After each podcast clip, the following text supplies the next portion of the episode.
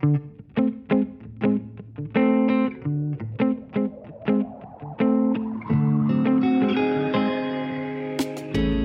eu un moment où en me levant tous les matins, je me disais mais pourquoi je fais ça quoi? J'avais ce désir brûlant de, de changer le monde. En fait, je, je voulais agir pour l'environnement et, euh, et ça m'a permis d'être en accord avec moi-même. Bonjour à tous, je suis Sylvain Allard et bienvenue sur Agir, le podcast des audacieux bâtisseurs d'un nouveau monde. Dans chaque épisode, je vais à la rencontre d'hommes et de femmes qui ont décidé de s'engager au quotidien et d'impacter le monde à leur échelle. Un déclic, du sens et une envie d'oser. Mon objectif est de vous inspirer à agir, à passer à l'action. Dans ce premier épisode d'Agir, j'ai eu la chance de recevoir Yvan Bourgnon, décrit comme un aventurier des temps modernes, un navigateur de l'extrême et un entrepreneur engagé. Le goût de l'exploration, il acquiert dès son plus jeune âge en parcourant les océans et les mers du globe. Vainqueur de la Transat Jacques Vabre en 1997 avec son frère, il s'est forgé un superbe palmarès de course autour du monde. Pour sensibiliser sur les effets du réchauffement climatique et les effets des déchets océaniques, il poussera la navigation à l'extrême, au travers de traversées et d'exploits en solitaire sur un petit catamaran. Yvan se consacre désormais à la protection et à la dépollution plastique des océans avec son association The Sea Cleaners, quand on sait que 9 millions de tonnes de plastique sont déversées chaque année dans les océans, soit 15 tonnes chaque minute. On ne peut qu'être fasciné par sa soif de dépassement, son ambition et sa détermination. Yvan se livre à cœur ouvert et nous raconte ses exploits, ses projets, ses envies et sa nouvelle vie d'entrepreneur engagé pour préserver notre planète. Si cet épisode vous plaît, n'hésitez pas à le partager et à mettre une note sur la plateforme Apple Podcast. Sans plus attendre, voici ce bon moment avec Yvan. Donc bonjour euh, Yvan et merci de, de partager ce moment euh, dans tes bureaux à Paris. Et euh, je crois que tu vis la majorité de ton temps à la Trinité. Euh, bah, J'essaye d'être le plus possible en Bretagne, mais effectivement, euh, le travail m'amène quand même pas mal à Paris et puis sur les déplacements. Ouais. Du coup, on s'était rencontrés à une conférence il y a deux ans. Tu étais euh, co-speaker avec euh, un speaker justement qui faisait partie de l'association Bloom, qui œuvre pour une pêche plus durable. Et ton message, il avait retenu profondément mon attention et euh, il avait bien résonné en moi. Et du coup, bah, je suis assez honoré de pouvoir euh, aujourd'hui t'avoir en tant que en tant que guest dans mon podcast. Donc merci beaucoup en tout cas. Donc du coup, on va commencer déjà par un, une petite historique. Donc je sais que tu es franco-suisse. Donc on va dire que c'est assez original pour un Suisse de devenir navigateur. Et du coup, euh, j'imagine qu'on ne devient pas navigateur comme ça et que la Suisse, les montagnes n'ont pas été euh, un terrain de jeu pour toi pour apprendre la voile. Du coup, tu as passé ta jeunesse sur l'eau, j'imagine? Bah tout à fait. Ouais, j'ai surtout eu la chance euh, effectivement d'avoir des parents suisses qui euh, ont franchi le pas. Ils étaient boulangers au fin fond de la Chaux-de-Fonds, euh, dans un endroit où la mer est très très loin. Et en fait, ils ont décidé de tout plaquer pour offrir autre chose à leurs enfants. Et mon père a fait un stage au Glénan et il a embarqué ses enfants comme ça pour les faire un, tour du monde à la voile. Dans les années 60-70, c'était à l'époque considéré comme un peu fou. Et pourtant, bah, ils ont franchi le pas et on a eu la chance avec mon frère Laurent de, de faire ce tour du monde en famille pendant près de quatre ans. D'accord, donc ça s'est fait de 8 ans à 12 ans. Oui. Et on va dire que c'est un passage qui t'a donné envie de devenir marin. Justement, comment c'est fait à partir de ce moment-là pour devenir marin Alors nous, c'est ce qui est particulier, c'est qu'on a été élevé dans un milieu marin, donc on n'était pas forcément attiré par la compétition au début, on était plus attiré par euh, par l'environnement, la, la, la, nager, chasser, pêcher, voyager, euh, vivre et respecter la nature. Euh, et puis à l'époque, en plus, elle était plutôt propre. Et donc on en a profité. C'était notre élément de vie euh, naturel finalement. Et la compétition est arrivée après. On s'est dit qu'est-ce qu'on peut faire, quel métier on pourrait faire en étant dans notre terrain de jeu finalement quoi. Et en fait, au passage, j'ai une petite pensée pour ton frère. Du coup, j'imagine quand on est jeune et qu'on passe sa, on va dire, sa majeure partie du temps sur l'eau, j'imagine qu'on est très sensible à l'écologie. J'imagine que la voile, c'est un bon vecteur justement pour être très en communion avec la nature, très sensible à l'écologie. J'imagine que ça n'a pas été anodin justement que ce que tu as pu faire par la suite, on y viendra. Euh, ça a développé une certaine sensibilité par rapport à l'écologie Bah tout à fait, oui. C'est clair que notre terrain c'est la nature et comme euh, des gens qui travaillent dans la forêt, dans la, dans la montagne, bah, forcément à un moment donné ils sont agacés par les plastiques qu'ils peuvent voir dans, en marchant. Et nous, bah, ça a été plutôt dans, la compétition les containers, parce que malheureusement, euh, moi, pour ma part, j'ai eu la, malchance de rencontrer trois containers euh, pendant trois courses qui étaient décisives. Et donc, euh, c'est un peu la roulette russe, quoi. Taper un container, alors qu'il y en a, certes 10 000 dans la mer qui flottent, mais il faut quand même pas avoir de chance pour les toucher. Après, moi, je me considère pas comme un écologiste extrémiste. J'essaie simplement d'être moi-même, d'être en accord avec les valeurs que mes parents m'ont transmises, euh, d'être euh, voilà, euh, de respecter la nature, d'essayer d'être bien dans son élément. Et voilà, moi-même, j'ai pas été parfois exemplaire, donc je me suis rendu compte qu'il fallait que je change mes comportements, que j'évolue, que je m'améliore. Et je me suis rendu compte que c'était pas évident dans cette société de, de le faire. Et euh, autant j'ai eu l'impression d'être égoïste, de penser à moi pendant 25 ans en faisant des compétitions, en traversant les océans, en montant des défis de dingue et des compétitions. Et autant à un moment donné, je me suis dit, bah, tu as eu tellement de chance là, depuis tes parents, depuis ta jeunesse, tu as eu tellement de chance que tu as eu tellement cette euh, incroyable vie de, de la nature t'a tellement offert qu'aujourd'hui, bah, tu peux peut-être euh, justement euh, bah, faire quelque chose pour elle, contribuer aussi aux autres, aider les autres, sensibiliser les populations. Et, et, je me suis rendu compte que bah, c'était le bon âge, 45 ans, pour prendre cette décision et prendre un autre envol. J'ajoutais quand même, t'es quand même quelqu'un de très courageux, résilient quand même pour, euh, pour affronter tout ce que t'as affronté, parce que t'es quand même donc euh, connu et reconnu par tes défis sportifs euh, hors normes et tes records. Donc tu dis si je me trompe, mais tu as participé quand même à des grandes courses telles que la Route du Rhum, la course Québec-Saint-Malo et surtout la Transat Jacques Vabre que tu avais remporté avec ton frère en 1997. Tu as même été détenteur de plusieurs records de vitesse, comme la traversée de la Méditerranée et notamment avec ton fils. Je sais que tu fais euh, aussi de la voile légère, donc tu as un record de distance en 24 heures avec ton fils à bord d'un petit catamaran. Bah, moi, ce que j'aime bien, c'est quand on dit que c'est pas possible et euh, voilà, de montrer que c'est possible. Ça, ça me, ça me stimule, ça m'a toujours stimulé. Et euh, voilà, et de montrer que bah, on peut sortir de sa zone de confort, on peut on peut se débrouiller. On est dans un environnement qu'on maîtrise pas, qu'on connaît pas, mais on peut, avec de la passion, de l'envie, de la niaque, eh ben on peut, on peut aller chercher euh, des, des talents, des qu'on soupçonne même pas. Et voilà, moi c'est ça qui m'a toujours euh, animé en fait. Qu'est-ce que tu as vraiment appris ce côté d'extrême en fait? Parce que là, on n'est pas dans la dans la petite régate euh, au bord de l'eau à côté. Là, on est, quand même des défis incroyables quand même.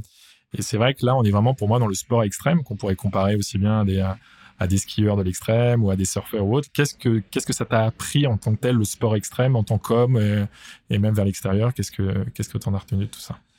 Bah moi, ce que ça m'a appris surtout, c'est que bah on est très peu de choses, on représente rien, on n'est qu'un tout petite branche de l'écosystème et que on n'a pas le choix de, de faire bien avec la nature, surtout dans notre environnement, dans notre sport.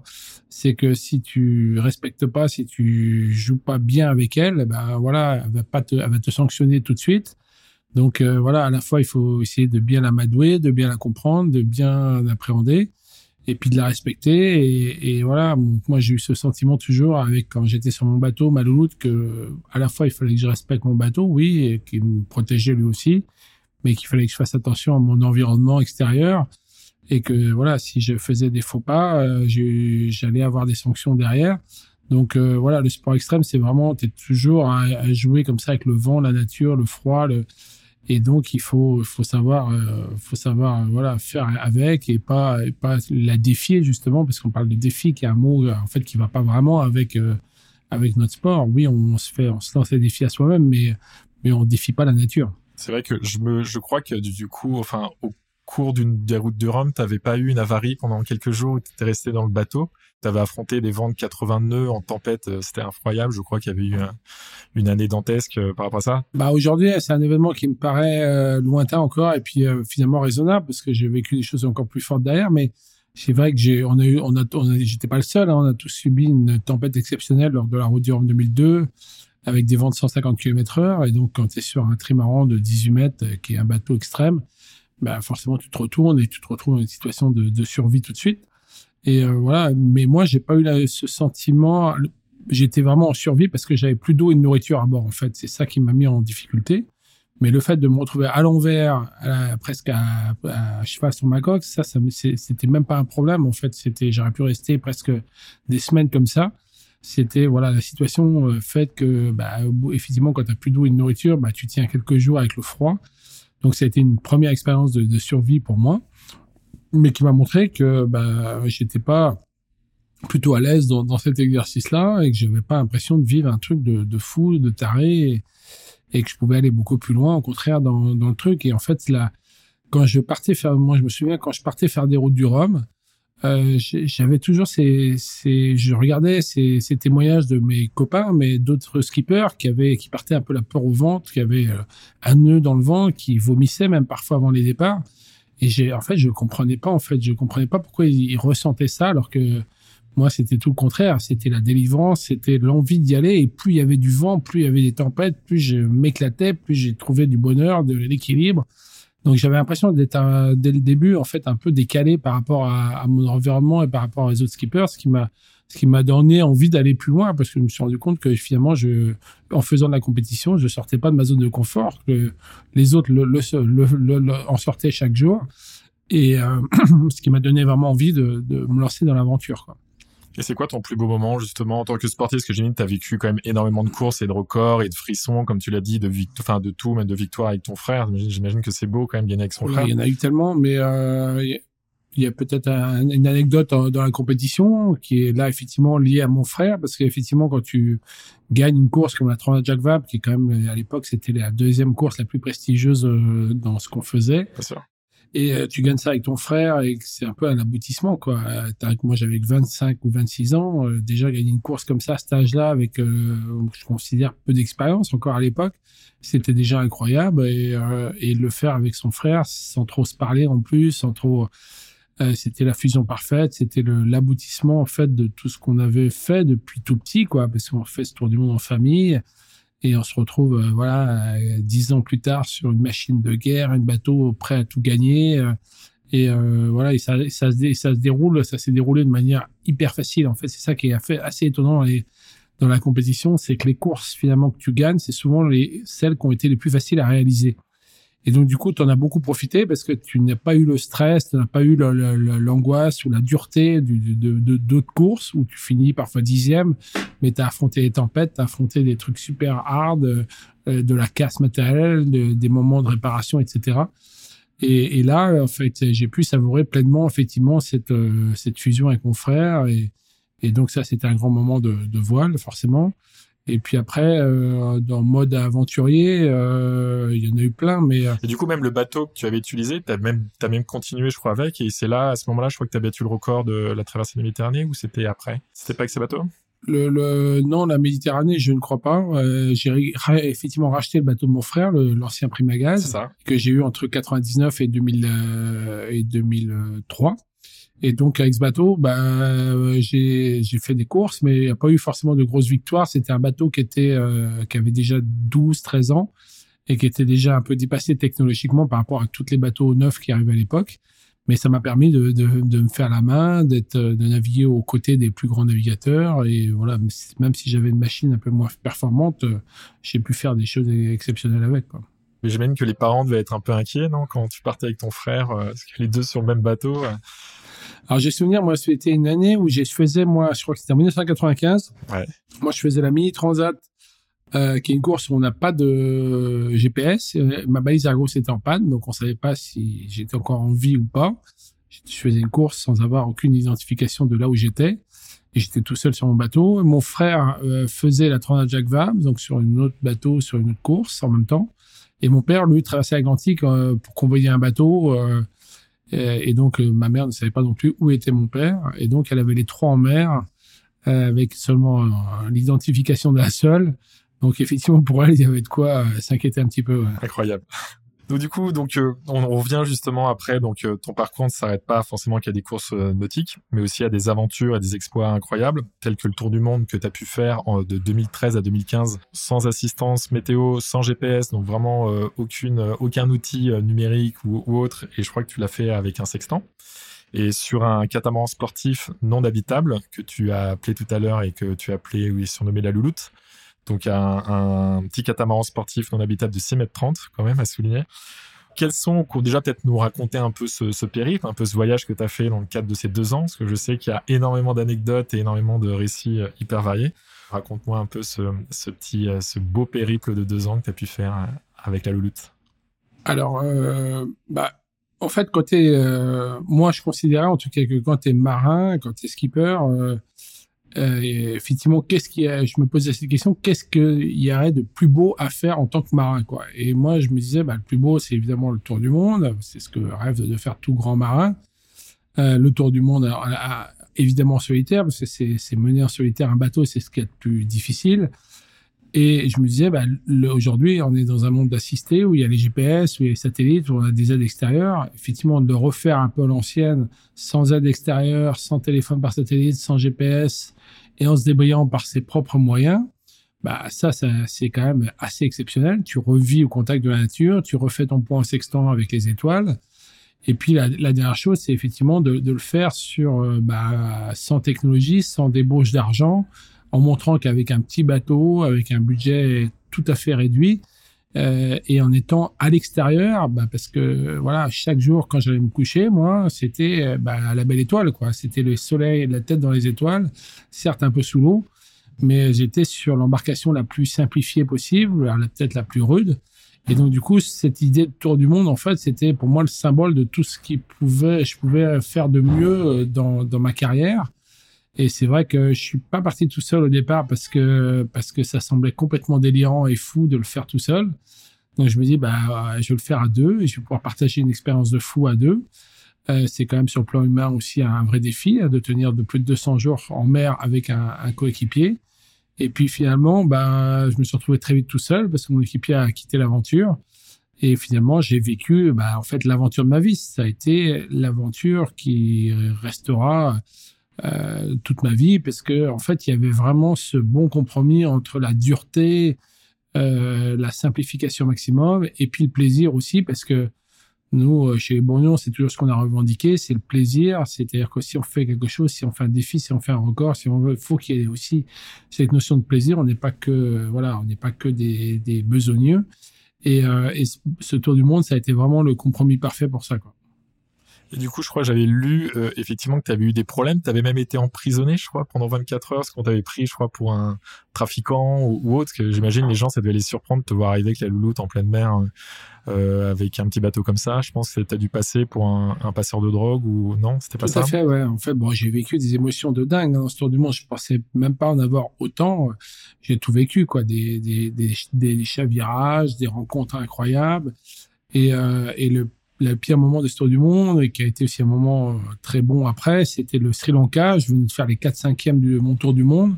C'était presque réussi. Et, et là, j'arrive au Sri Lanka, sur les côtes du Sri Lanka. Je venais d'affronter la mousson pendant une semaine. J'étais épuisé. J'avais pas dormi presque depuis 4 jours. Et donc, je tire des bords le long de la côte et euh, je m'endors. Le pilote euh, tombe en panne. Le bateau fait demi-tour. Je m'en rends pas compte tellement je suis épuisé. Et je me retrouve sur les cailloux, fracassé, plus aucune solution et je, je m'en sors miraculeusement parce que les vagues sont énormes et euh, je m'en sors avec une hernie discale et puis je m'en sors surtout en regardant ce bateau se détruire devant mes yeux, ce qui était le pire déchirement que je pouvais faire. Certes, j'avais réussi à sauver ma vie, mais tout ce projet que j'avais mené depuis trois ans, la construction de ce bateau, ce bateau qui m'avait protégé pendant un an et demi, bah, tout d'un coup, tout s'écroulait, ça a été terrible. Et pour euh, clouer le, le tout, je me retrouve en, en prison euh, à, dans le sud du Sri Lanka. Il pense là-bas que en fait je suis un trafiquant de drogue euh, qui a amené de la drogue dans son bateau. Et euh, voilà. Et bon, évidemment, j'ai pu réussir rapidement à, montrer ma bonne foi et puis à, récupérer quelques morceaux du bateau. Et ce qui a été incroyable, c'est que moi qui pensais que le défi était totalement arrêté définitivement et que c'était la fin, euh, bah, en quelques mois seulement, on a réussi à reconstruire ma grâce à des mécènes, grâce à des amis, grâce à plein de contributions. Moi, j'ai réussi à faire de la rééducation intensive pour réparer mon dos. J'avais une hernie discale assez grave, qui était à la limite de l'opération. Et, quelques mois après, je me retrouve euh, bah, avec Malolut bis reconstruit euh, et à, réussir à aller au bout de ce, tour du monde. Et finalement, bah, cet échec, cette, euh, catastrophe au Sri Lanka, ça s'est transformé en, au contraire en un projet euh, où on peut bah, valoriser le fait que voilà même dans le pire des moments de sa vie on peut quand même rebondir euh, repartir et retrouver des ressources pour euh, pour continuer quoi du coup, après, donc tu t'es pas arrêté là, tu es parti sur le même bateau, donc euh, Maloulout, euh, donc juste après, et là tu as, baptisé un nouvel espoir, ton Everest. Tu es parti donc faire la traversée du passage du Nord-Ouest, un espace maritime entre l'Alaska et le Groenland. Euh, donc qui permet en fait, si je crois bien, de rejoindre l'Atlantique à l'océan Pacifique. Et du coup, tu es resté 70 jours, pareil, dans des conditions extrêmes, dans le froid, euh, on imagine, sans habitacle, pareil, donc sur le même bateau. Tu peux nous raconter un petit peu ce, périple euh, et, un peu la raison de ce, de, ce nouvel exploit? Parce que j'imagine que c'est quand même, c'était la, ça n'a jamais été fait d'ailleurs dans des conditions aussi extrêmes avec un petit bateau comme ça? Bah là, effectivement, on était un peu plus dans l'Everest, dans l'extrême. Euh, l'idée était double, c'était d'aller constater la réalité du réchauffement climatique. Est-ce qu'un bateau à voile pouvait passer maintenant à travers les glaces avec un bateau pas étudié pour ça? Parce que mon bateau, c'était un bateau en plastique, en, composite, étudié pour faire un tour du monde, mais surtout pas pour aller là-haut dans les glaces. Donc ça voulait dire, si je passais à travers les glaces, ça voulait dire que bah, la, la, fonte des glaces a été vraiment accentuée et que pour, bah, maintenant on peut, on pourrait presque y passer euh, chaque année. Et euh, donc il y avait ce volet-là un peu écologique parce que je venais de lancer déjà mon association et j'étais déjà lancé dans ma carrière, ma, ma, ma, cette carrière écologique. Et puis avec ce défi sportif, effectivement, euh, qui était euh, bah, tout nouveau, est-ce qu'on peut traverser l'océan Arctique avec un kata non habitable, avec très peu de choses, pas d'assistance, pas de pas de cabine, pas de protection. Donc euh, voilà. Et là, là à la fois j'ai touché mon Everest parce que c'est c'est la chose la plus dure que j'ai jamais faite et que je ferai jamais, je pense, dans ma vie. Et en même temps, bah cette notion de plaisir, elle était un peu plus difficile à trouver. Euh, je pense autant j'en ai eu dans ce que j'ai pu voir de, des paysages, de la faune, des narvals, des phoques, de tout ça. Autant sur la navigation des ours polaires, voilà autant sur la sur la sur la dureté, sur le, le nombre de fois où j'ai failli mourir, bah, ça a été effectivement euh, très très difficile. Quoi, j'ai vraiment touché euh, bah, le plus dur de ce que je pouvais imaginer. Je suis tombé à l'eau dans l'eau glacée qui était à 2 degrés. J'ai mis 12 heures à, essayer de, de, récupérer ma température du corps. J'ai j'ai affronté une tempête de 150 km heure. Je sais même pas comment je m'en suis sorti alors au milieu, en plein milieu des glaçons. Bon, il y a eu plein d'événements comme ça, assez graves, assez extrêmes qui fait que bah, à la fin quand même tu dis je suis content d'avoir terminé.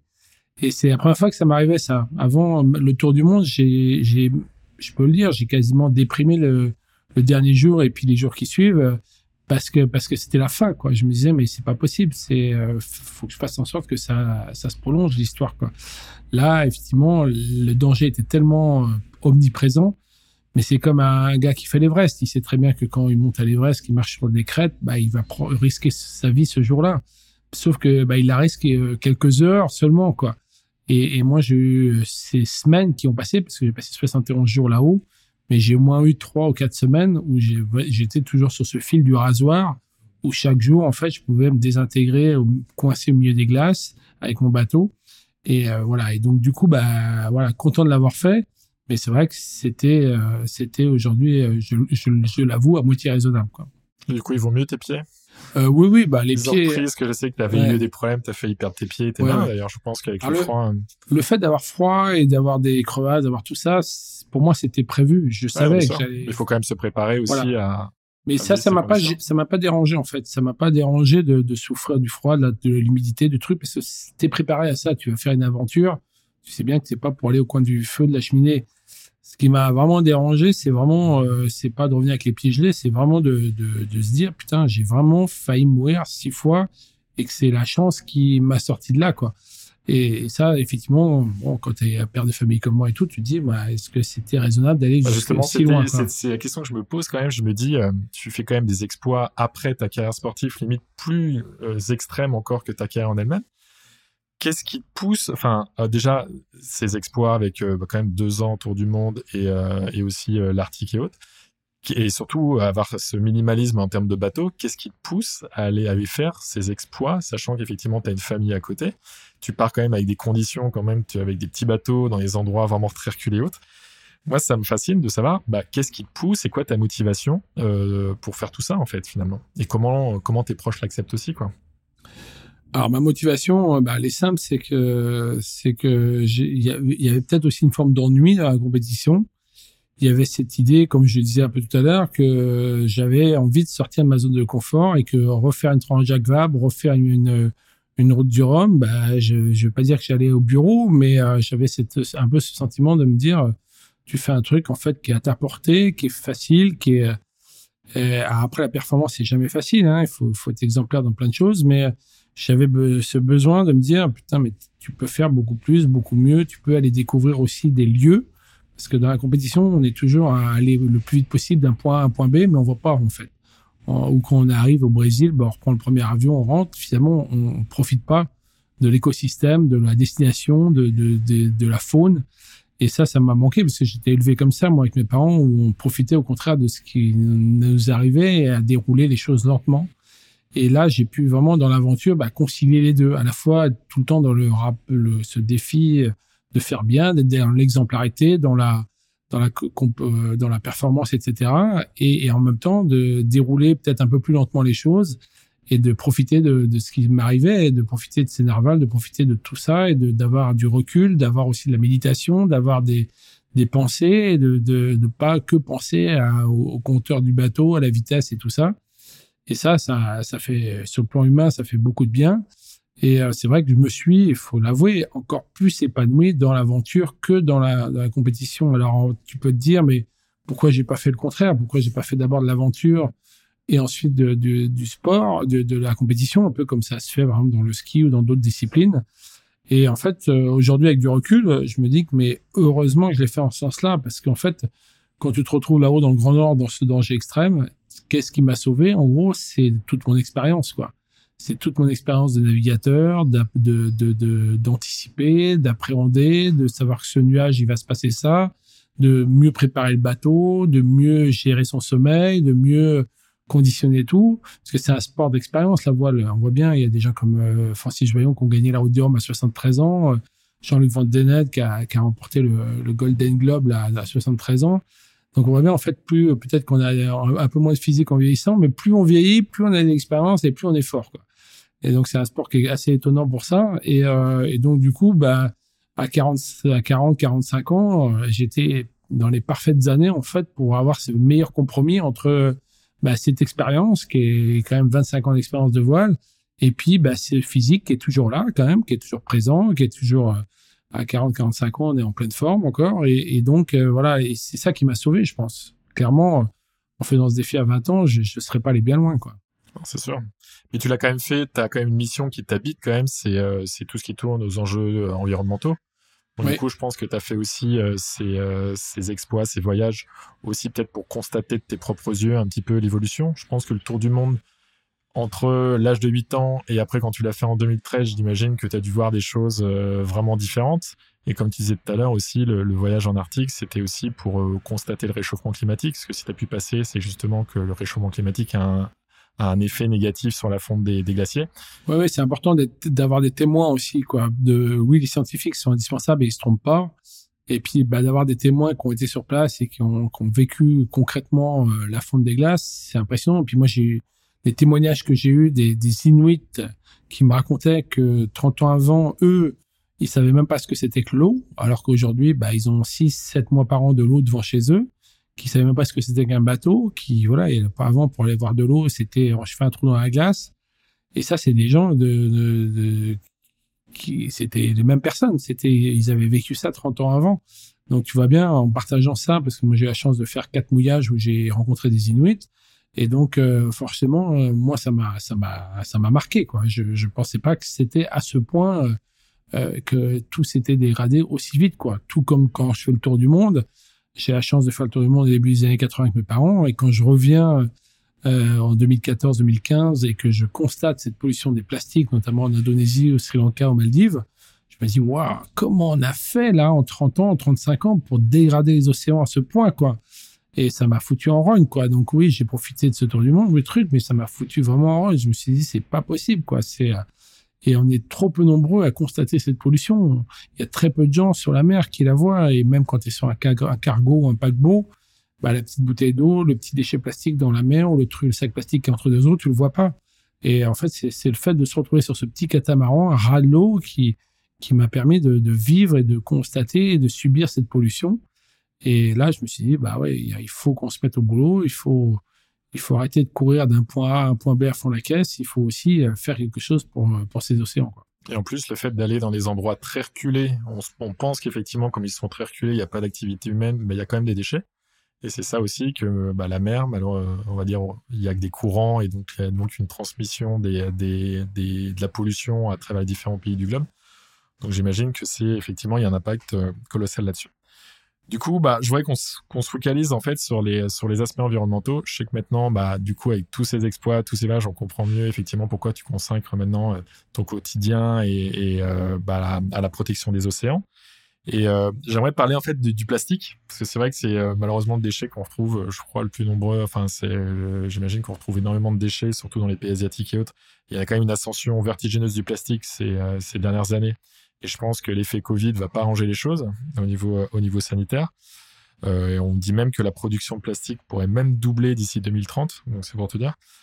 Comment se caractérise pour toi la pollution plastique dans les océans?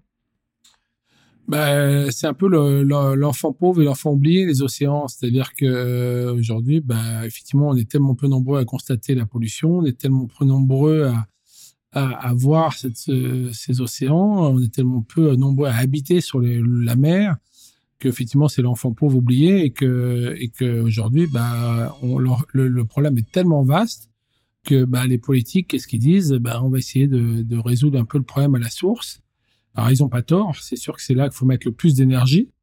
Mais en fait, on devrait mettre l'énergie à tous les niveaux. Donc, il faut arrêter de fabriquer des plastiques qui, euh, qui sont destructeurs, parce que ça, on, sait le faire aujourd'hui. il y a plein de produits qu'on pourrait fabriquer avec d'autres plastiques qui sont beaucoup plus euh, euh, idéales et qui sont moins euh, toxiques. On pourrait bah, mieux trier, mieux gérer nos déchets, mieux réduire cette production de plastique, éduquer mieux les gens pour qu'ils consomment de moins en moins, de, notamment de plastique à usage unique. Mais c'est vrai que le Covid-19, bah, on a vu un regain du, du, plastique, pas seulement pour les masques et les gants, mais c'est fou. Aujourd'hui, les gens, ils veulent plus... tout, en fait. Pour, voilà, ils, veulent, ils veulent plus acheter de fruits sans, sans qu'ils soient emballés, ils veulent plus acheter de madeleine sans qu'ils soient emballés. Et donc, tout, tout le combat qu'on mène depuis dix ans là-dessus, bah, en fait, c'est repartir en marche arrière à, à fond et, et, et c'est triste à dire, mais voilà, on devrait, oui, porter des masques, mais ça devrait s'arrêter à ça. Le reste n'aurait pas dû changer. Et puis forcément, bah, les, les lobbies euh, sont très forts. Hein. Les fabricants de plastique peuvent surfer sur euh, l'image de la sécurité. Euh, on veut sécuriser la population, on veut pas qu'ils attrapent le Covid. Donc forcément, on utilise ces, plastiques à usage unique. Alors en France et en Europe, on sait à peu près bien les traiter. Euh, et heureusement, mais euh, le problème, c'est que ça, c'est la même chose en Asie du Sud-Est et en Afrique, et, et, on sait que ça se termine dans la nature, dans les océans. Et quand on sait qu'il y aura trois fois plus de déchets plastiques dans les océans en 2040 par rapport à aujourd'hui, ça fait peur, parce que c'est dans 20 ans, quoi. Et aujourd'hui, moi, ça me rend fou en rogne de voir que on ne fait pas grand-chose là-dessus, quoi. Il n'y a aucune action politique véritable sur le sujet. Il n'y a aucune décision. Aujourd'hui, quand on va voir, quand on allait voir l'Europe il y a trois ans, le mot, par exemple, collecte des déchets en mer n'existait même pas. C'est-à-dire que c'était même pas, c'était un non-sens. Et, euh, et c'est fou, quoi. C'est fou qu'on en soit là aujourd'hui dans un monde aussi, euh, dans des, populations aussi riches, aussi civilisées. Euh, je comprends qu'au Bangladesh, ils aient d'autres préoccupations, mais nous, on devrait, ça, on aurait dû s'attaquer au problème déjà depuis longtemps et, on le fait pas assez. Et du coup, euh, quand tu es, es en mer, on on parle souvent d'OVNI, donc des euh, objets flottants identifiés. Tu dois avoir aussi des gros plastiques, mais aussi les microplastiques. C'est quoi les différentes natures de pollution plastique qu'on retrouve concrètement, qu'on peut observer ou qui est présente et, les plus nocives en fait? Bah En fait, c'est assez simple. Le plastique, euh, en gros, il y a 80% du plastique qui flotte au début. Ce plastique-là, il sort des embouchures de fleuves. Il y a 20 fleuves qui envoient 60% des plastiques euh, dans les océans. Ces plastiques flottent et puis, bah, au fil des mois, ils se dégradent à cause des UV, à cause de la flore qui pousse dessus et se décompose en petites particules de plastique, en microparticules de plastique de 1 à 5 mm. Et c'est ça qu'on retrouve dans le fameux septième continent, au milieu du Pacifique. Et, euh, et là, bah, en fait, c'est des poissons, le plancton, tout, toute la chaîne alimentaire qui inhale et avale ces plastiques. Et donc, euh, bah, là, c'est trop tard, quoi. Et, et aujourd'hui, bah, il faut effectivement trouver des solutions pour que ces plastiques n'arrivent jamais dans les océans et pour ceux qui y arrivent, qu'on puisse les collecter suffisamment tôt, quoi. Mais euh, voilà, il faut agir en amont, dans les fleuves, dans les rivières, dans les ports et dans les estuaires. Et c'est l'ambition, en tout cas, qu'on a avec ce The Sea Cleaner. Et du coup, toi qui as, toi qui as navigué dans toutes les mers du globe, c'est quoi les régions, quelles sont les régions les plus polluées? Je vois, on cite souvent l'arche de Bali, euh, l'Asie. Mm. euh, C'est quoi Enfin, Bon, c'est le- principalement l'Asie du Sud-Est. hein. Si on prend l'Indonésie, euh, la Chine, le Bangladesh, la, la Birmanie, le Vietnam, le- les Philippines, euh, même un peu le Japon, on a, on a déjà la, la, la 65% de la pollution mondiale qui est concentrée là-bas. Après, l'Afrique, faut pas la mettre de côté parce que l'Afrique va avoir de plus en plus accès à à- au plastique parce que les, les, les pouvoirs d'achat vont quand même un peu augmenter. Et puis avec la natalité qui est très forte, bah, tous les nouveaux Africains ils vont s'installer le long des côtes africaines et on va avoir cette pollution qui va augmenter dans les 30 prochaines années. Il y en a aussi en Amérique du Sud. Donc c'est plutôt sur les pays en voie de développement. hein. On est clair. hein. Aujourd'hui, quand on la France envoie 6 000 tonnes de plastique dans l'eau par an, euh, la Chine en envoie encore 600 000. Et puis euh, des pays comme Bangladesh, j'ai pas les chiffres, mais c'est colossal. Donc euh, voilà, il faut agir dans ces pays-là et pas se dire simplement nous en Europe, on est exemplaire, donc euh, faites comme nous. Il faut que nous aussi on se dise, euh, on peut pas rester les bras croisés parce que quand on achète ce putain d'ordinateur euh, en Chine, pas oublier que cet ordinateur qui fait 3 kilos, il a généré avant d'être pendant qu'il est fabriqué, il a généré 1000 1500 kilos de déchets. Une tonne 5 de déchets pour un ordinateur. Et donc, cet ordinateur, c'est quand même nous qui en profitons et qui en sommes bien contents de l'utiliser. Mais la tonne 5 de déchets qui est en Chine ou dans ces pays-là, bah, part dans la nature, part dans les océans et elle n'est pas bien gérée. Et donc, euh, on peut pas, nous, simplement se dire, on a acheté un ordinateur, donc on se débarrasse du problème. Voilà, il faut qu'on puisse aller faire une action concrète sur place et, agir. Il y a des pays comme la Chine qui vont vraiment changer radicalement leur façon de traiter les déchets parce qu'ils ont les moyens financiers. Mais et tant mieux. Mais il y a des pays comme euh, l'Indonésie, tout ça, on sait que ça va prendre beaucoup plus de temps et que l'éducation est un vrai sujet. Et on est obligé d'appréhender ça un peu comme on l'a fait avec l'humanitaire, c'est-à-dire que si on n'était pas allé euh, dans la, en Afrique euh, après la deuxième guerre mondiale, on a euh, heureusement qu'on a lancé des opérations militaires très fortes et on a résolu une partie du problème. Aujourd'hui, bah, le monde du déchet, ça va être un peu pareil. Il va y avoir des ONG, des associations qui, vont agir de, plus en plus euh, euh, de manière impactante dans ces pays-là parce que les États, les collectivités sont tout simplement dépassés et débordés par les événements. Quoi. Coup, il y a quand même des chiffres, j'ai regardé en fait, les chiffres quand même assez, assez glaçants. Hein. 8 voire 9 millions de tonnes de plastique sont déversées chaque année dans les océans. Donc ça équivaut à peu près à 15 tonnes chaque minute. Donc imagine en fait un, camion de 15 tonnes qui viendrait euh, jeter les déchets euh, chaque minute dans les océans. Il y a à peu près 20 milliards de bouteilles plastiques qui sont jetées chaque année. Et euh, 40% de plastique sont à usage unique. Donc ça fait quand même froid dans le dos tous ces chiffres. Et tu parlais aussi de biodiversité tout à l'heure. Euh, on a retrouvé, et ça j'ai vu sur, euh, sur le site des Cycliners, qu'on on en parlera par la suite, que 30% des oiseaux auraient effectivement des microparticules ou du plastique dans les estomacs et, euh, et 4% des mammifères marins. Donc effectivement, on est, euh, le plastique malheureusement est partout. Et donc du coup, euh, c'est vrai que c'est vrai que c'est un grand problème. Donc du coup, on voit aussi que les plastiques sont quand même euh, issus de la production de la grande consommation.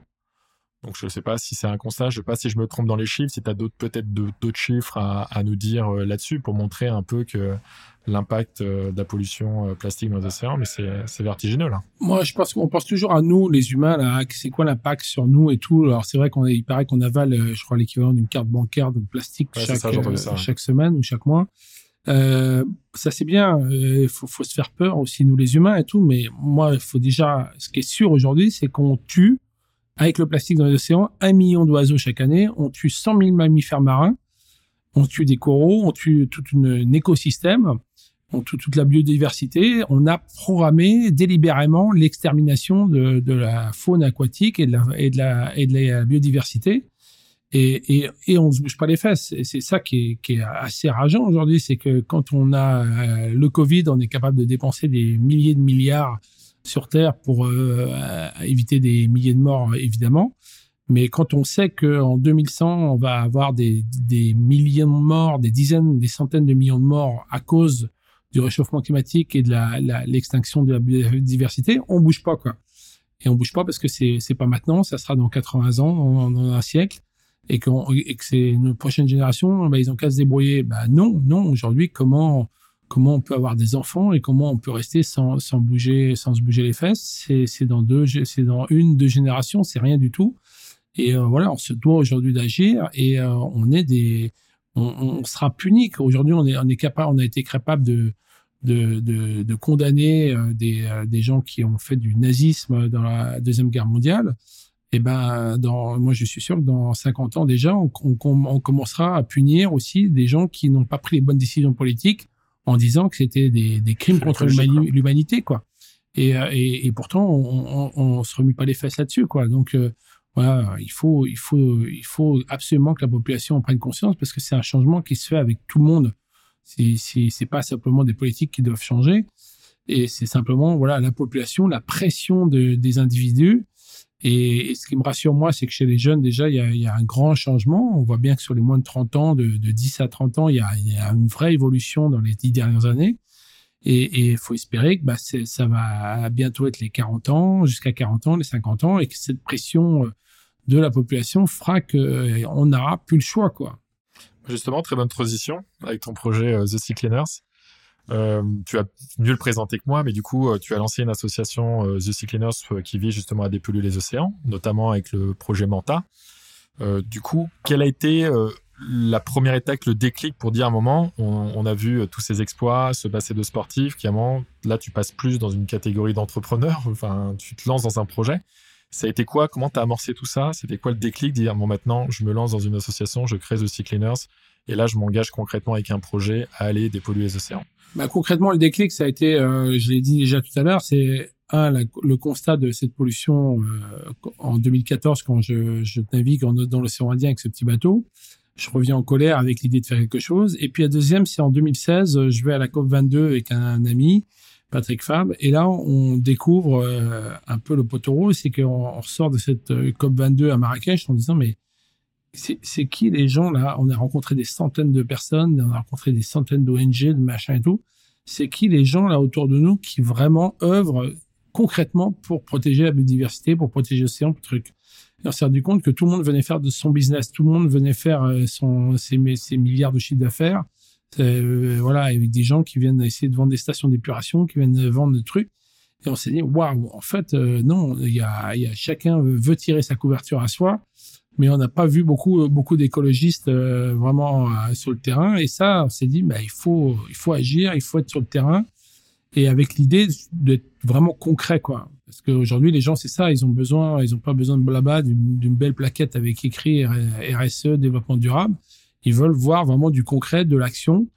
Et c'est dans ce sens qu'on a créé l'association The Cleaner en se disant, bah, nous, on va se poser la question de savoir si euh, ça vaut pas le coup, euh, tout bêtement, d'aller collecter des en mer. On fera pas que ça, on fera de la sensibilisation, on ira dans les écoles, on fera des études scientifiques, on fera plein de choses.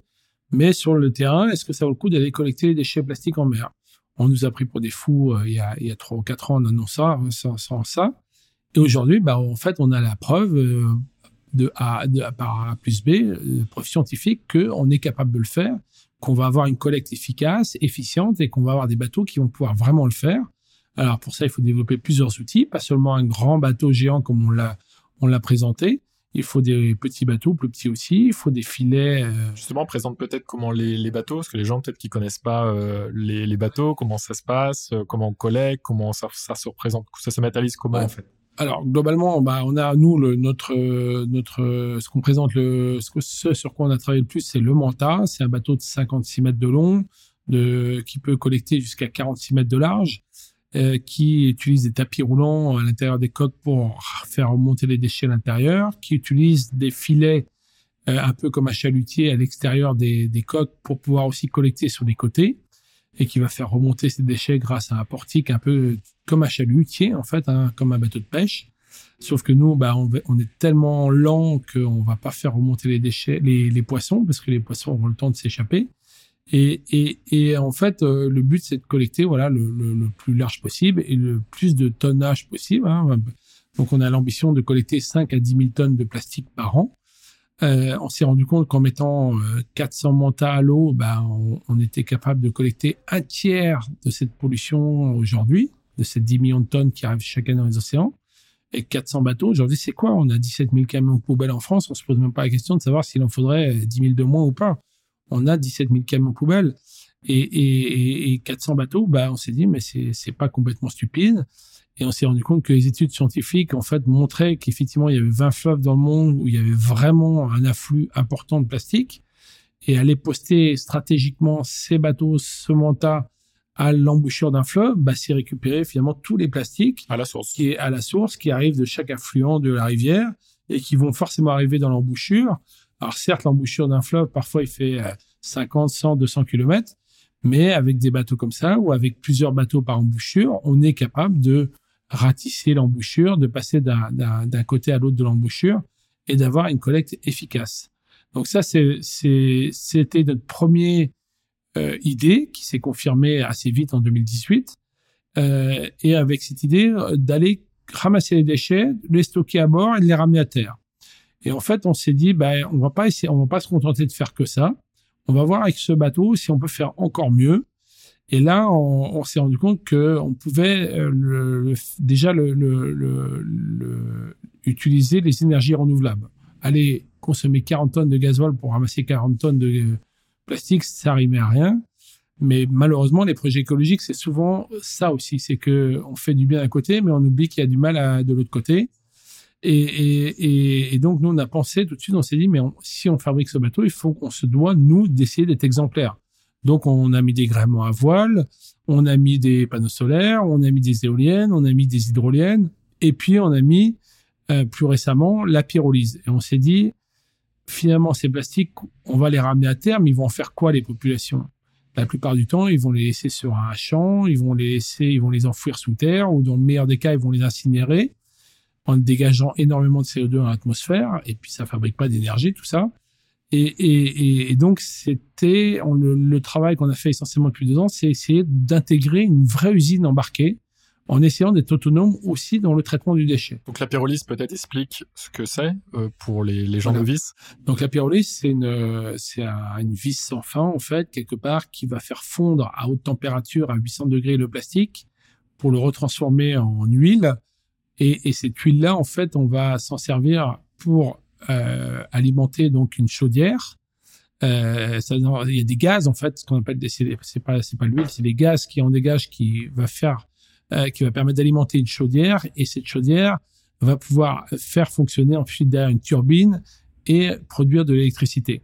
Euh, je l'ai fait un peu simple, hein, mais ouais. euh, on va pas rentrer dans les détails techniques. Non, non mais... c'est juste pour expliquer qu'en fin de compte, c'est transformer le plastique en une énergie. Voilà, on fabrique, on obtient de l'énergie à partir du plastique. Alors, évidemment, c'est pas 100% euh, écologique parce qu'on on, on, récupère quand même 10% de déchets carbonés qu'il faut après recycler à, à, sur, à terre.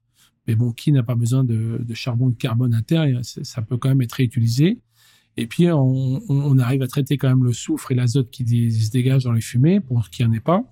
Et on a un petit peu de CO2 dans l'atmosphère. Mais on est beaucoup plus exemplaire que si on, faisait de l'extraction de pétrole si on allait chercher notre pétrole à, la station-service, eh ben, on serait, ça serait une catastrophe au niveau, euh, au niveau écologique. Là, on arrive en fait à, à la fois à, être exemplaire pour avoir un bateau, green ship, et en même temps, on a, on traite le problème parce que ces plastiques, finalement, ben, on, on se pose plus la question de savoir qu'est-ce qu'on en fait.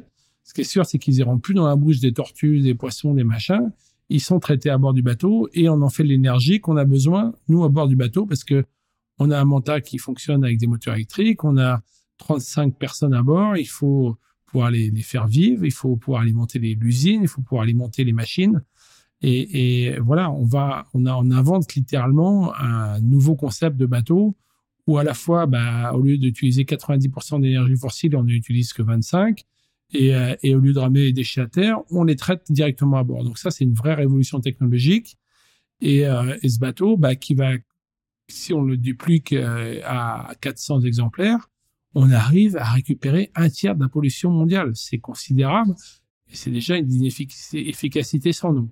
Mais on s'est pas arrêté là, on s'est dit qu'on pouvait aller encore au-delà de, de, ça et que quand on revient à terre, parce que ce bateau aura vocation de revenir à terre et de faire la sensibilisation, eh ben on pouvait aussi continuer les collectes. Et les collectes, on pouvait les continuer avec des plus petits bateaux euh, qu'on va présenter bientôt euh, dans, à la presse qui sont des bateaux de 8 à 10 mètres de long, qui ont cette capacité de collecter aussi les microparticules de plastique et qui vont remonter dans les ports, dans les rivières, dans les fleuves et qui vont aller chercher les plastiques aussi un peu plus en amont encore. Parce qu'effectivement, plus on peut aller chercher le plastique tôt dans sa, dans le moment où il part hein, dans la rivière, et... mieux c'est quoi. Plus on évite qu'il coule, plus on évite qu'il se dégrade. Et, et, donc, on va, on essaie d'avoir vraiment une boucle complète d'économie circulaire en allant chercher ces déchets le plus en amont possible et en les ramenant bah, soit dans le, sur le manta pour les traiter avec la pyrolyse, ou soit en les ramenant à terre, parce que dans les ports, quand même, aujourd'hui, il y a des accords internationaux qui font que les ports sont obligés d'accepter les déchets des bateaux. Euh, c'est une obligation maintenant. Ils sont obligés de prendre ces déchets et de les traiter. Alors, ils sont pas forcément toujours très bien traités, mais au moins, ils les prennent en, ils les prennent en charge. Donc, euh, voilà, on essaie vraiment de développer tout un écosystème de collecte de bateaux et on s'est rendu compte, surtout, bah, qu'on avait de l'efficacité à travers cette collecte et qu'il était euh, stupide de continuer à écouter les politiques qui vous disent, bah, nous, on n'ira jamais chercher les déchets plastiques en mer, on va rester les bras croisés, on va éduquer les populations et, on va faire en sorte qu'il y ait plus de déchets qui partent dans les océans. Ce qui est faux. On sait que c'est complètement faux, même si on diminuait au maximum ça, on sait qu'il y aura toujours des déchets qui partiront dans la, nature c'est comme ça en France aujourd'hui. Bah oui, il y a toujours des gens qui collectent les déchets sur les bords des autoroutes. Il y a toujours des gens qui vont dans la rue chaque jour ramasser les déchets qui traînent par terre. Et heureusement, et, heureusement qu'il y, a des gens qui agissent là-dessus. Et voilà. Et donc il n'y a plus de question à se poser aujourd'hui de savoir s'il faut aussi collecter en mer. On doit agir à tous les niveaux. Et du coup, le proto, enfin euh, là actuellement en termes de fabrication du, euh, du bateau Manta, vous en êtes où? J'imagine qu'il y a un premier proto. Aujourd'hui, on a, on a effectué à peu près euh, plus de 10 000 heures d'études pour, pour ce bateau, ce qui est assez considérable. On est passé par tous les niveaux, on s'est remis en cause plein de fois, et on va présenter là dans les semaines qui suivent la version définitive du bateau. Euh, qui va qui est prêt en fait les études sont suffisamment avancées pour qu'on puisse consulter les chantiers navals donc, on devrait savoir d'ici l'été 2021 quels chantiers navals vont fabriquer, va ou va ou vont fabriquer le, bateau. Et les plans devraient être suffisamment avancés en 2022 pour démarrer la construction du bateau, et, qui se fera, j'espère, en Europe. Et, euh, et euh, il faut envisager à peu près deux petites années de construction pour mettre à l'eau le bateau en 2024. Du coup, en fait, pour toi, face à l'ampleur écologique actuelle, euh, si on faisait un focus sur les entreprises, quel est le rôle des entreprises en 2020 face à la pollution des plastiques dans nos océans? Parce que c'est vrai que souvent on parle beaucoup euh, de la conception du produit, mais on pense pas forcément la, le traitement ou la fin de vie du produit en lui-même.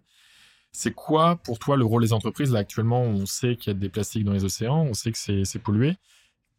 Quel devrait être le rôle des entreprises face à ces, euh, ces problématiques-là bah, en fait, il se passe, ça bouge tellement vite aujourd'hui que les entreprises ont, plein de problématiques à résoudre en même temps. La première, c'est que euh, avant, euh, elles, elles avaient un service RSE, elles disaient tiens, il faut que je change mes gobelets dans ma dans ma cafétéria, il faut que je mette des gobelets en carton, etc. Il faut que je fasse deux trois petites opérations RSE, il faut que je fasse un peu de société avec mes salariés. Et en fait, on se rend, se rendent compte aujourd'hui que euh, ça, c'est totalement insuffisant. quoi. Aujourd'hui, elles sont obligées d'aller beaucoup plus loin que ça euh, un service RSE ne devrait même pas exister puisque aujourd'hui une entreprise devrait respirer, transpirer RSE, mais à tous les niveaux de son entreprise.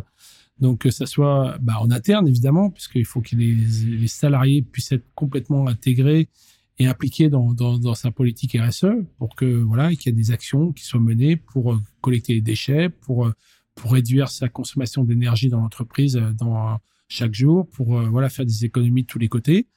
Donc les salariés doivent être intégrés, les clients forcément aussi, les services RH. Aujourd'hui, on se rend compte que quand on emploie notamment des jeunes, bah, c'est juste exclu de pouvoir employer des jeunes sans dire aux jeunes c'est quoi le projet de l'entreprise aujourd'hui?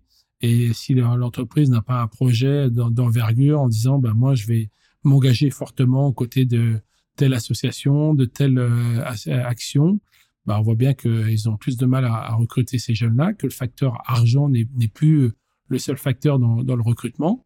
Et puis, euh, et puis aujourd'hui, même en termes d'image, c'est-à-dire que avant, bah, une société, elle, allait voir un publiciste et, puis elle disait, bah voilà, trouvez, fabriquez-moi une image, euh, allons faire de la pub, allons faire du sponsoring, et puis on va se faire une belle image comme ça, on va se construire une belle image. Et finalement, on pouvait s'acheter quelque part une image.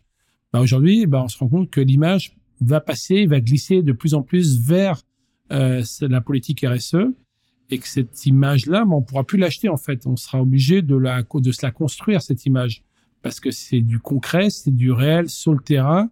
C'est euh, Yves Rocher qui euh, qui va planter des millions d'arbres euh, concrètement sur le terrain, qui se construit son image là-dessus. c'est voilà, et c'est les, boîtes vont, les entreprises vont devoir bah, glisser tout à, petit à petit vers, vers, ça et pas simplement faire du blabla. Et nous, on peut que s'en réjouir et, espérer aussi que les entreprises, bah, à la fois se, soient de plus en plus exemplaires elles-mêmes, avec elles-mêmes, euh, c'était le discours qu'on entendait avec, mais aujourd'hui on se rend compte que c'est même pas suffisant. Les entreprises vont, vont devoir un peu euh, être beaucoup plus euh, sociales, communautaires, s'occuper des autres en fait. Et moi j'entendais le PDG de L'Oréal l'année dernière qui me disait mais attendez, nous on a débloqué 5 milliards pour que notre notre groupe soit RSE à, à 200%, qu'on fasse des économies d'énergie de partout, etc ils ont raison de le faire, mais aujourd'hui, c'est pas suffisant en fait. Ils ont besoin d'aller sur le terrain, aider les autres, aider des associations, aider des peuples, et, on voit bien que ça va devenir incontournable et que c'est pas la petite action, c'est pas les les 1000 euros que je donne à une association humanitaire qui va euh, être suffisant quoi. Et euh, donc tant mieux, tant mieux parce qu'on voit bien qu'il y a un grand tournant qui, se prend là-dessus, en tout cas dans les pays euh, dans les pays du, G20 et, on espère que ça va, ça va, ça va se généraliser et que ça va monter en puissance le plus vite possible. D'accord, donc finalement que les entreprises se responsabilisent plus et qu'elles répondent à des, des missions sociétales et euh, qu'elles prennent à bas de corps euh, les défis sociaux environnementaux. Quoi. Tout à fait. Du coup, euh, j'imagine aussi que les, les, collaborateurs et les citoyens qui peuvent nous qui vont nous écouter et qui se sentent justement spectateurs de tout ça et sensibles de ce, ce, sur ce sujet et qui voudraient passer à l'action, si tu devais leur donner un conseil, justement, quel conseil leur donnerais-tu pour qu'ils commencent, pour qu'ils puissent initier une démarche, enfin, qu'ils puissent s'engager, qu'ils puissent agir, en fait, concrètement? Qu'est-ce que tu donnerais comme conseil à des entrepreneurs, des collaborateurs de grands groupes ou autres, qui voudraient passer à l'action et qui, voudraient avoir une, une action un peu plus d'envergure et qui voudraient s'investir sur ces sujets environnementaux et sociaux? Bah, Je crois qu'il faut essayer de, c'est toujours pareil, il faut essayer de trouver son, son identité. Donc euh, son identité, je pense qu'on la trouve à travers ses salariés aussi, quoi. C'est-à-dire c'est quoi l'ADN de, mon entreprise, de, mes salariés? C'est euh, quand je les invite à, faire une collecte de déchets, est-ce que ça les stimule, est-ce que ça les intéresse? Quand je les invite à aller faire une balade dans la nature euh, pour découvrir un peu les oiseaux, est-ce que c'est ça qui les intéresse? Et donc c'est globalement aller essayer de comprendre quel est l'ADN interne pour essayer de, de, coller le plus à l'image de ce qui ressemble et ce qui ressort de l'entreprise pour pouvoir développer une stratégie derrière et que ce soit pas simplement effectivement le dada du président, d'un directeur qui se disent voilà moi je suis passionné de bateau donc je vais aller faire euh, un truc en mer. Il faut vraiment trouver voilà euh, qu'est-ce qui correspond le plus à l'entreprise. Ça doit être forcément aussi en lien avec l'activité de l'entreprise. Hein. Euh, c'est sûr qu'une entreprise qui, qui, a un lien avec la mer, pourquoi elle irait pas sur les océans Ça serait ça serait dommage. Euh, et donc euh, voilà, et, construire son image petit à petit là-dessus, euh, et en investissement encore une fois tous les corps de de l'entreprise quoi. D'accord. Et souvent on entend beaucoup dans le monde de l'entreprise, c'est assez galvaudé, c'est le mot engagé. Notamment on dit l'engagement des collaborateurs, s'engager. Euh, c'est quoi s'engager pour toi?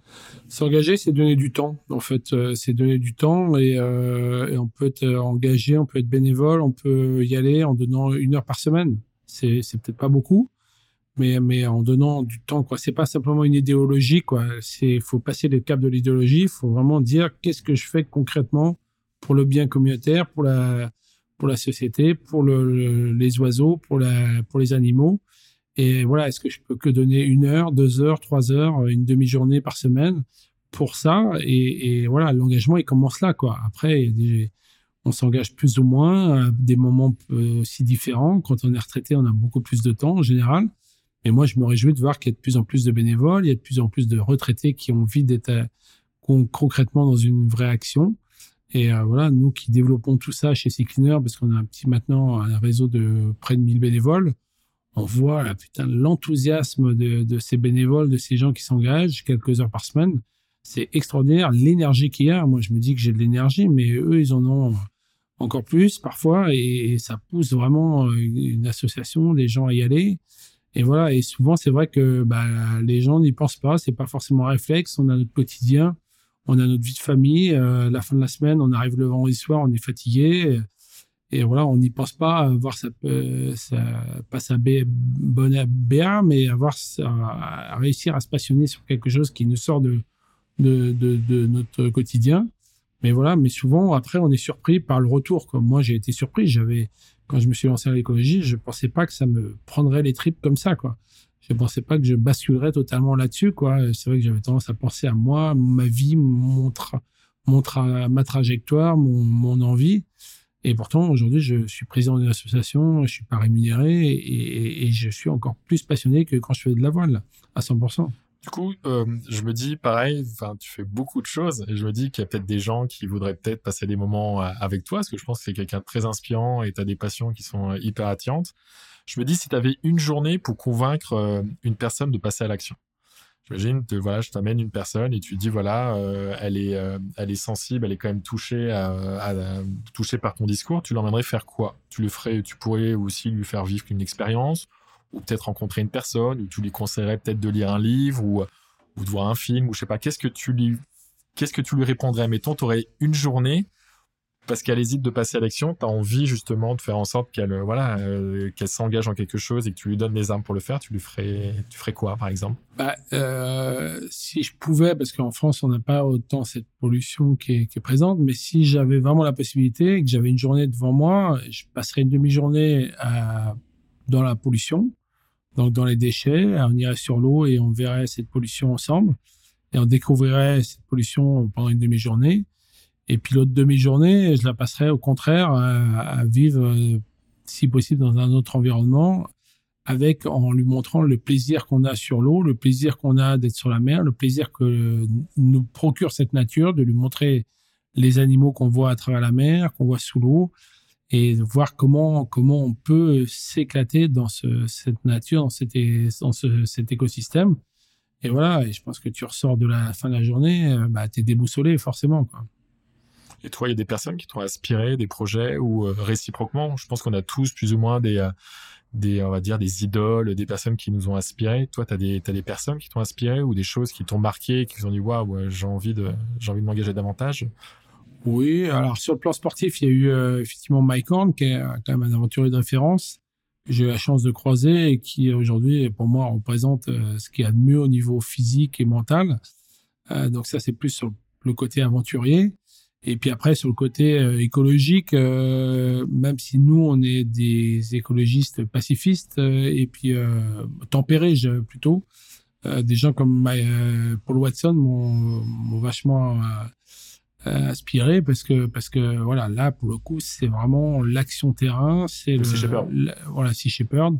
C'est vraiment euh, bah, on va se battre à n'importe quel prix tant pis s'il y a des condamnations tant pis si je vais faire de la tôle tant pis si euh, si on a une image très controversée mais en tout cas on est sur le terrain on fait des actions on fait du concret on empêche des baleiniers de, de collecter voilà, ça peut paraître un peu extrême. Hein. Moi, je suis pas vegan, par exemple, je suis pas euh, aussi engagé que ça. Mais en tout cas, je suis très admiratif de ce qu'ils font et de ce qu'ils représentent et de l'image que, que ça renvoie. Euh, et c'est nécessaire, malheureusement, parce que des fois, il faut donner des coups de fouet énormes, il faut dépasser les bornes, les limites. Si tu avais, on va dire, une petite baguette euh, demain et que tu avais possibilité de, de changer quelque chose, dire qu'est-ce que tu rêverais de changer dans ce monde actuel? Euh, Je ferais en sorte qu'on puisse imposer un autre système euh, politique, parce que parce que malheureusement, on sait que les grandes décisions arrivent par la politique, parce que c'est comme ça que ça, ça fonctionne aujourd'hui ce système-là, et qu'aujourd'hui ce système pyramidal qui est fait sur la politique euh, est un non-sens et que aujourd'hui, ben, la politique, ça ne devrait même pas exister. On devrait avoir des gens, des euh, fonctionnaires qui travaillent, euh, qui travaillent pour le bien-être commun. Tout comme on a un maître d'école qui va faire son boulot euh, tous les jours et qui fait un boulot extraordinaire. Et eh ben voilà, un, député, un ministre, ben, ça devrait être la même chose. Il devrait même pas être connu du grand public. On ne sait pas qui est le nom du, du maître d'école du coin. On ne devrait pas savoir qui quel est le nom du député. Il ne devrait pas passer à la télévision. Il devrait simplement aller dans son bureau et se dire j'ai une mission, j'ai un boulot, j'ai un travail, il faut que je le fasse le mieux possible. Et si je suis bien, si je le fais bien, en plus, je serai pourquoi pas récompensé. Et que voilà, et pour ça, il faudrait tout renverser le système parce que parce qu'aujourd'hui, il est perverti et qui et qui va et qui fonctionne pas. Donc, si j'ai un coup de baguette magique, je rayerais tout ça de la carte. Du coup, si des personnes sont euh, intéressées par ton projet, elles voudraient euh, bah, s'investir dans ton projet, participer, ou que qu'est-ce qu'ils doivent faire? Est-ce qu'ils peuvent te contacter? Est-ce qu'ils peuvent Est-ce qu'il y a un call to action précis? Enfin, comment ils pourraient euh, participer, collaborer avec toi s'ils avaient envie? Je pense qu'il y a peut-être des startups qui vont peut-être nous écouter dans ton domaine, ou ou des sociétés ou des grands groupes qui seraient peut-être intéressés par ton projet. Qu'est-ce que tu conseilles de faire pour pour initier ces, ces collaborations? Moi, ce que je peux dire par rapport à ça, c'est qu'on a, on a l'avantage d'avoir une association qui est très proche des entreprises. On est euh, quand même une association qui a quasiment 90% de son financement grâce aux mécènes. Et en fait, on vient du milieu du sport, un peu avec mon équipe. C'est vrai qu'on vient du milieu du sport, du sponsoring. Et notre stratégie, c'est de dire, bah oui, on est là pour une cause. Oui, on est là pour défendre les océans. Oui, on va agir sur le terrain. Mais c'est pas parce que les gens nous donnent 100 euh, euros, euh, un million d'euros, que voilà, on peut simplement leur dire vous avez participé à la bonne cause, merci beaucoup quoi.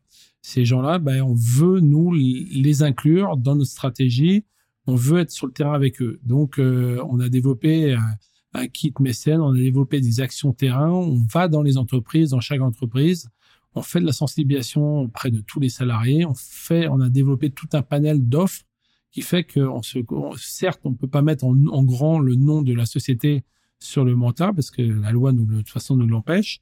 Mais en tout cas, on peut faire en sorte de faire vivre le projet dans l'entreprise, auprès de ses clients, de ses salariés. On peut vraiment créer un projet d'entreprise, on peut faire vivre la chose. Et aujourd'hui, le retour qu'on a des mécènes qui se, nous suivent depuis quatre ans et qui ont même souvent parfois fait du sponsoring, ils sont bluffés de la manière dont on a réussi à embarquer tout le monde. Parce qu'avant, le sponsoring, ça embarquait 10, 15, 20% de l'entreprise souvent des garçons en plus. Et, et, voilà, et on crée peut-être une image là-dessus, mais aujourd'hui, quand on va sur un projet comme Sea Cleaner, ben, on embarque quasiment 100% d'entreprises, hommes, femmes, jeunes, moins jeunes et tout. Et on les, on les stimule quand on leur dit, voilà, venez collecter les déchets avec nous, venez, on va faire des actions de sensibilisation, venez dans les écoles avec nous, venez faire ce terrain avec nous. Et du coup, t'engages et tu mobilises tout le monde, quoi. Et c'est bien plus fort que le sponsoring, c'est bien plus fort que tout ce que tu peux faire à côté. Et donc, du coup, bah, c'est pour ça qu'on a ce succès et qu'on arrive à embarquer plein de mécènes. Et voilà, et c'est, c'est, on a une politique aussi euh, qui est très claire, c'est que c'est pas parce que on est pollueur qu'on peut pas s'engager. Euh, nous, on, considère qu'on est tous des pollueurs, moi le premier, et qu'on doit tous faire quelque chose pour, euh, bah, pour diminuer ça, pour participer à, à, faire mieux. Et voilà, donc du coup, chaque entreprise, qu'elle soit exemplaire ou beaucoup moins, bah, peut faire quelque chose de bien à travers nous. D'accord, donc ils peuvent te, je peux partager ton adresse mail éventuellement ou, le, ou The Sick Cleaners pour euh, s'il y a ce besoin qui corresponde. Puis après, il y a l'application euh, bénévole aussi. C'est souvent, euh, des, parfois on tombe sur des entreprises qui peuvent pas s'engager parce qu'elles font aussi déjà autre chose. Elles s'engagent sur d'autres actions et on peut pas tous aller euh, dans la même action, dans la même direction. Et heureusement, mais on se retrouve bah, parfois avec des, des bénévoles qui s'engagent à nos côtés. Et, et, là, on a un réseau maintenant de 14 délégués régionaux 14 régions en France, qui fait qu'on peut accepter des, des, bénévoles de toute euh, la France. Si on devait finir par une petite citation, on va dire optimiste, ou une petite punchline à la Yvan, ou un petit mot pour la fin, ça serait quoi? Euh, Ne jamais rien lâcher, quoi. En tout cas, merci à toi, Yvan, de ce, de ce bon moment. J'espère que ça, que tout, que le message passera bien et euh, je pense qu'on a besoin de gens comme toi pour, euh, pour s'engager dans des, belles missions euh, comme tu le fais. Merci à tous pour votre écoute et si cet épisode vous a plu, n'hésitez pas à partager le podcast et à mettre une note sur la plateforme Apple Podcast. À très bientôt!